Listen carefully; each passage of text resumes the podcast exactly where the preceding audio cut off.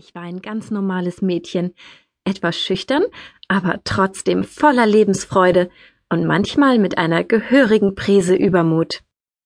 Ich war verliebt in die Sonne, in alle Blumen und in die Landschaft meines kleinen Heimatortes La Rémy. Auch wenn Paris nur 20 Autominuten entfernt war, kam es mir vor, als wäre es unendlich weit weg. Ich lebte auf dem Lande und hatte gar kein Interesse, meine Freizeit in der stinkenden Großstadt zu verbringen, so wie meine Großmutter sie immer bezeichnete.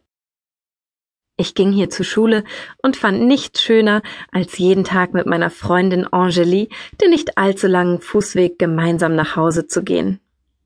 Manchmal kürzten wir ab über die mit gelben Dotterblumen übersäten Felder.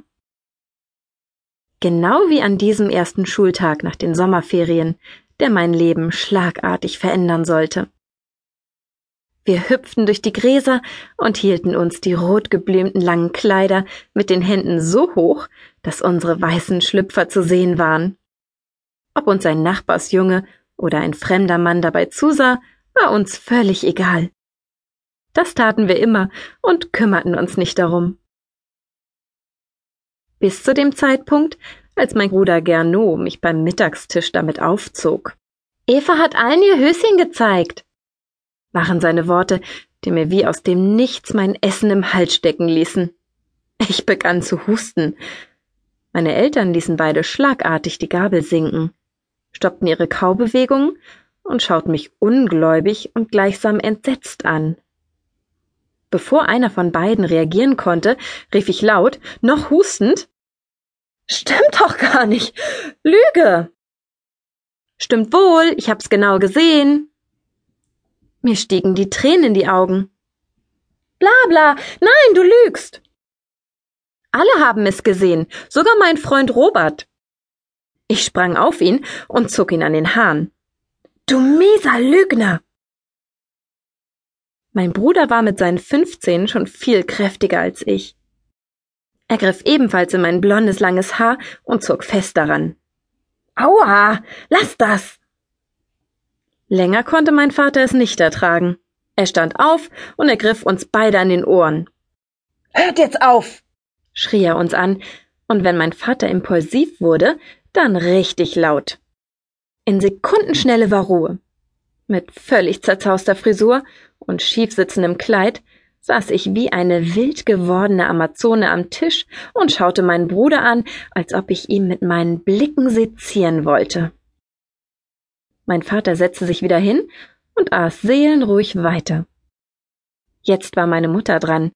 Auf ihre unnachahmlich ruhige und überlegte Art fragte sie So, Gerno, was hast du gesehen? Und Eva, du sagst nichts, bis er zu Ende gesprochen hat.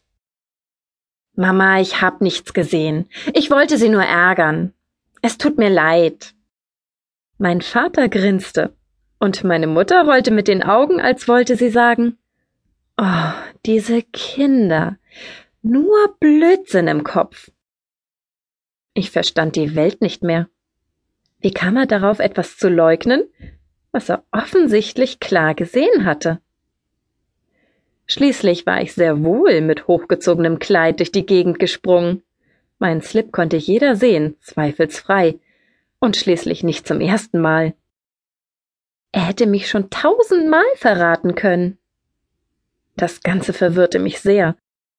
Ich ahnte, dass die Veränderungen in meinem Leben gravierender würden, als ich zunächst vermutete. Meine Hüften wurden breiter und die Hügel auf meiner Brust immer runder. Irgendetwas geschah mit mir und meinem Körper, was weit über die rein körperlichen Attribute hinausging. Die Menschen um mich herum sahen mich in einem anderen Licht. Insbesondere das Verhalten meines Bruders war eigentümlich geworden. Mit einem Schlag war er nicht mehr frech und gemein, sondern aufmerksam und freundlich zu mir. Er entwickelte sich in den nachfolgenden Tagen zum intensiven Beobachter. Seine Augen klebten förmlich an meinem Körper. Das fiel mir besonders auf, als ich mir am Sonntag vor dem gemeinsamen Mittagessen mit der Verwandtschaft eine hautfarbene Strumpfhose unter mein Kleid anzog. Das tat ich jedes Mal, und noch nie hatte sich mein Bruder dafür interessiert. Was guckst du so?